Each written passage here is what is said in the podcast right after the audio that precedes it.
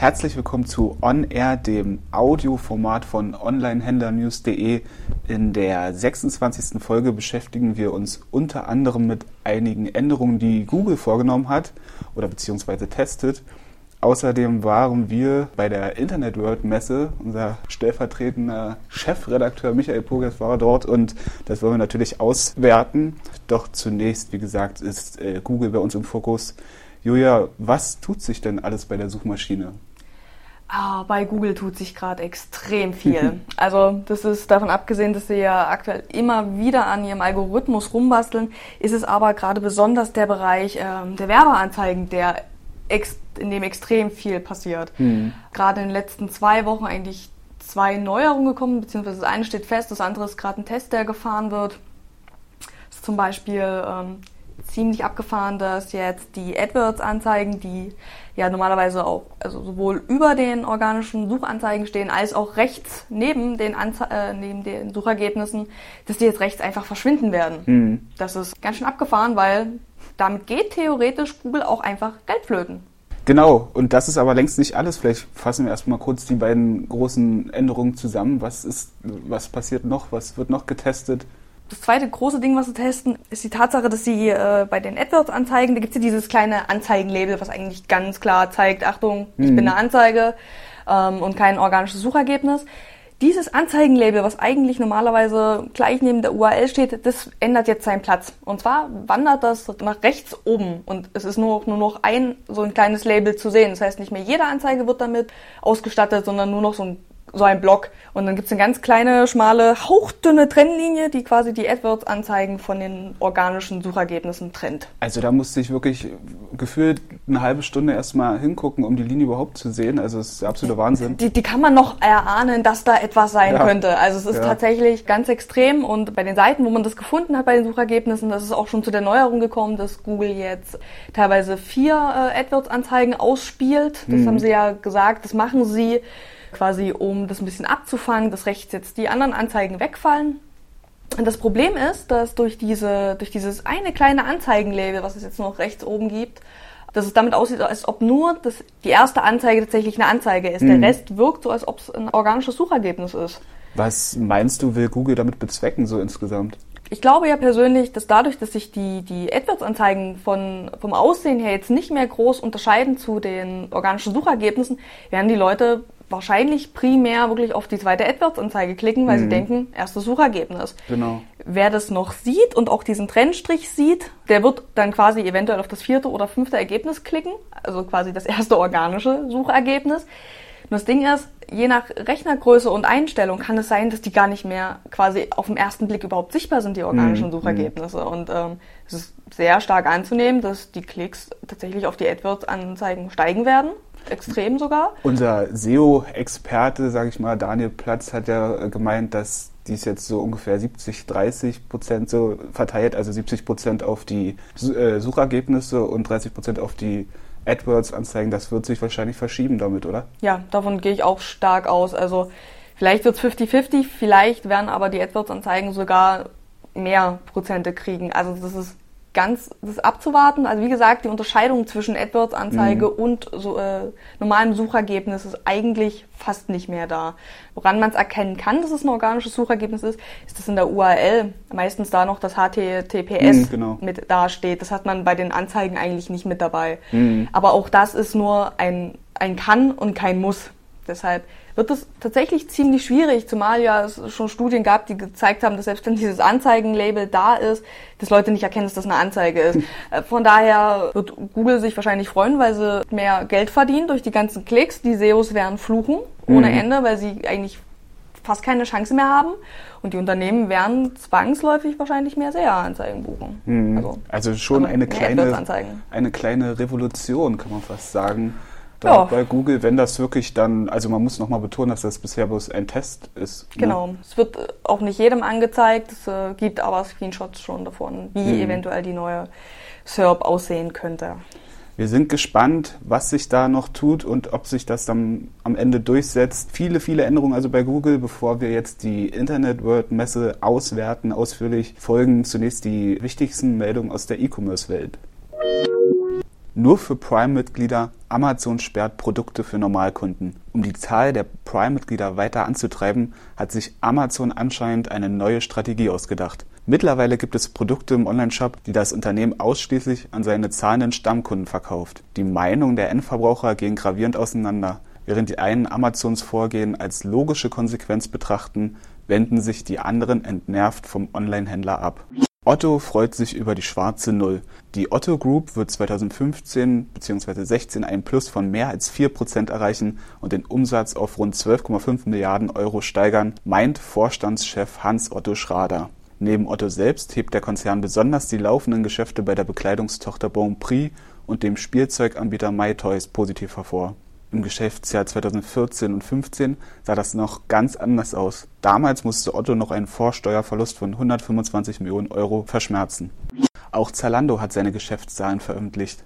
Der Bericht umfasst dabei stolze 202 Seiten. Insgesamt wuchs der Umsatz von Zalando um fast 34 Prozent auf 2,96 Milliarden Euro.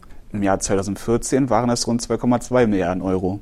Andere Zahlen, die Zalando in diesem Zusammenhang veröffentlicht hat, geben interessante Einblicke in das Modeunternehmen. Mittlerweile beschäftigt Zalando fast 10.000 Mitarbeiter. 18 Millionen Kunden waren im letzten Jahr aktiv, die zusammen auf 55 Millionen Bestellungen kamen. Mr. Specs eröffnet erstes Ladengeschäft. Dieses befindet sich im Berliner Alexa und soll das Multi-Channel-Konzept erweitern. Rund 1400 Brillen und Sonnenbrillen werden in dem 150 Quadratmeter großen Geschäft angeboten.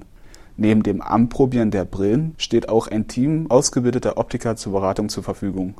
Die Kunden können vom Laden aus auch auf das Online-Sortiment zugreifen.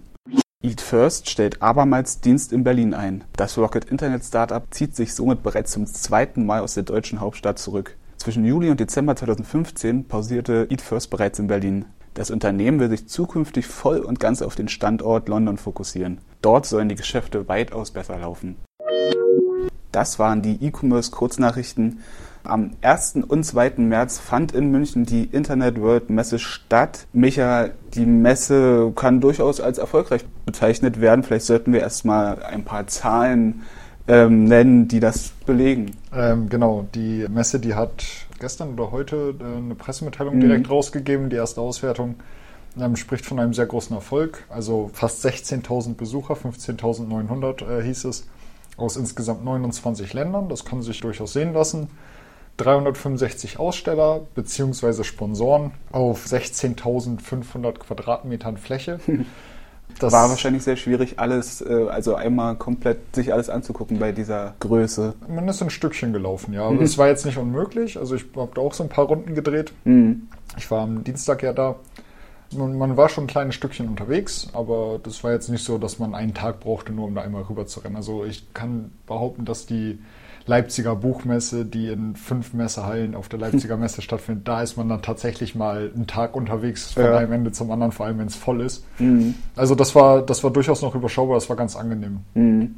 Ähm, Im Vergleich zum Vorjahr, sagen Sie, waren das 8% mehr Besucher. Genau der Eindruck von den Kollegen, die letztes Jahr da waren, war, dass es letztes Jahr irgendwie voller wirkte. Also die Zahlen sprechen für sich. Ja. Ich weiß jetzt nicht, ob die Fläche vielleicht auch größer war und dass sich dadurch alles ein bisschen besser verteilt hat. Ich bin auch relativ gut durchgekommen. Also es war jetzt nicht übervoll, dass man sich da wie mit so einer Menschentraube einfach durch diese Halle geschoben hat. Man konnte da relativ angenehm äh, umherwandern. Also, so soll es ja auch letztendlich sein. Ne? Genau, war, war fürs Umherlaufen wirklich da sehr angenehm. Vielleicht sollte man jetzt noch vorab erwähnen, dass bereits 40 Prozent der, der Standfläche für 2017 ausgebucht ist. Noch eine Zahl, die belegt, den Leuten hat es gefallen. Was hast du dort so erlebt? Erzähl mal ein bisschen. Ähm, aus ich dem, war, oder mal aus dem Nähkästchen. ich war den, also den ganzen Tag eigentlich in Gesprächen. Das, äh, also man muss noch sagen, du warst am 1. März da, also nicht beide genau, Tage, sondern richtig. Den Tag habe ich eigentlich auch mit Gesprächen zugebracht. Ich habe mit PrestaShop habe ich äh, mich unterhalten. Ich war bei DPD am Stand, ähm, bei Miracle, die machen so eine AES-Lösung für Marktplätze. Da kann jedermann quasi seinen Marktplatz aufbauen und bei Magento war ich auch noch. Mm, dazwischen habe ich mir mal so ein bisschen das alles angeguckt. Genau, leider entgegen aller Erwartungen, vor allem für München, es, es hat ja ein wenig geschneit, mhm. äh, scheint das durchaus, wie man auch, also wie ich dann auch wahrgenommen habe, sich auf alle ausgewirkt zu haben. Das war, äh, ich, ich habe bei Magento mit einem Briten gesprochen und meinte zu ihm, weil unser Flug hatte auch Verspätung, dass es merkwürdig ist, dass, weil es war jetzt ja nicht viel Schnee, dass da die Flüge alle Verspätung haben und die Leute auch Probleme hatten, durch die Stadt zu kommen mit dem Auto. Und da hat er gesagt, weil in England ist ja eigentlich, sobald da drei Schneeflocken fallen, ist das Land unter. Meinte er, er wäre auch ein wenig enttäuscht von den Deutschen, ehrlich gesagt. Also das da auch, da, da habe ich von ganz vielen Seiten gehört, dass da Flüge ausgefallen sind oder verspätet waren, dass da echt Verkehrschaos in der Stadt geherrscht hat. Aber um dich mal kurz zu unterbrechen, die Leiterin der Internet World Messe, Saskia Müller, hat dazu auch was in der Pressemitteilung gesagt. Und zwar, ich zitiere, ähm, wir freuen uns, dass wir trotz des gestrigen Wetterchaos auf Autobahnen und Flughäfen unsere Besucherzahlen im Vergleich zum Vorjahr um 8% steigen konnten. Das hatten wir schon erwähnt. Aber ja, trotzdem einige Konsequenzen. Im Vorgespräch hast du bereits erwähnt, dass naja, sagen wir mal, nicht alles reibungslos über die Bühne äh, gegangen ist. Genau, es gab ein bisschen Verwirrung, glaube ich, welcher Messeeingang genutzt werden musste. Also wenn man zum Haupteingang der Messe gefahren ist, was glaube ich der erste Reflex wäre, wenn es heißt, es ist auf der Messe München, mhm. wurde man da leider vertröstet und es hieß, nee, ihr müsst zum Osteingang, der, wer die Messe München kennt, ein ganz schönes Stückchen entfernt ist. Also das ist ein riesiges Gelände. Dann die Garderobe war auch abenteuerlich, möchte man fast sagen. Also es war, es, es wirkte ein bisschen desorganisiert, was mich bei der Messe München ein bisschen verwundert hat, dass da es gerade an der Garderobe schon Probleme gibt. Also mhm. es standen jetzt auch nicht so viele Leute da, dass die ihre Jacken abgeben wollten, aber es wirkte ein wenig überfordert alles. Ist natürlich ungünstig, wenn, man geht ja da als erstes hin, wenn dann gleich so ein Eindruck entsteht. Das, es war, das war, das war ein, ein komischer Auftakt die Messehallen, wir waren, also wer in der ersten Halle war, man ist direkt so in diese Halle B6 gekommen. Der hat eigentlich den Jackpot gezogen, weil da war man direkt in der Ausstellungsfläche. Mhm. Daneben war dann noch die Halle B5 offen, da kam man dann über diese, ähm, ich nenne es mal Fressmeile rein, also da, wo diese ganzen Essenstände waren. Da war leider relativ wenig los. Die Fläche war auch, glaube ich, nur halb bis drei Viertel gefüllt. Mhm. Aber eigentlich waren da, da war die Startup-Meile. Da waren eigentlich die, diese richtig coolen Sachen, die man zeigen konnte. Da war ein, ein riesiges 3D-Fotolabor, da waren Plenty Markets, hatte seinen Tourbus da in die Halle reingefahren und stand Uiuiui. neben seinem Tourbus und hat präsentiert. Da hatten sie noch so ein Kaminzimmer eingerichtet, wo es, ich glaube, auch Vorträge gab und das sah relativ gemütlich aus. Also das war eigentlich so dieser ohne die andere Halle jetzt abwerten mhm. zu wollen, der coole Teil der Messe. Aber da war relativ wenig los, weil die Leute wahrscheinlich auch gar nicht erst reingelenkt wurden, sondern halt in der ersten Messehalle dann einfach erstmal geblieben sind. Mhm. Die erste Messehalle, die hatte auch einiges zu bieten. Da hatten sie ein Hafenbecken angelegt, wo man kleine Modellboote fahren konnte, wie man es vielleicht aus dem Urlaub kennt, wenn man da in so einer Planke steht. Das war auch schon ziemlich witzig. Also vielleicht eher ein Austausch innerhalb der Branche, kann man sagen, oder? Ja, der hat dann aber auch sehr gut funktioniert. Also. So viel also zur Internet World Messe. Das war die 26. Folge von On Air, in der wir uns auch ausführlich mit Google beschäftigt haben. Wer weiterhin auf dem aktuellsten Stand in Sachen E-Commerce bleiben will, kann gerne unsere Seite onlinehändlernews.de verfolgen und natürlich auch unsere beiden Watchblogs, den Amazon und den Logistik Watchblog, regelmäßig besuchen. Besten Dank fürs Zuhören und bis zum nächsten Mal.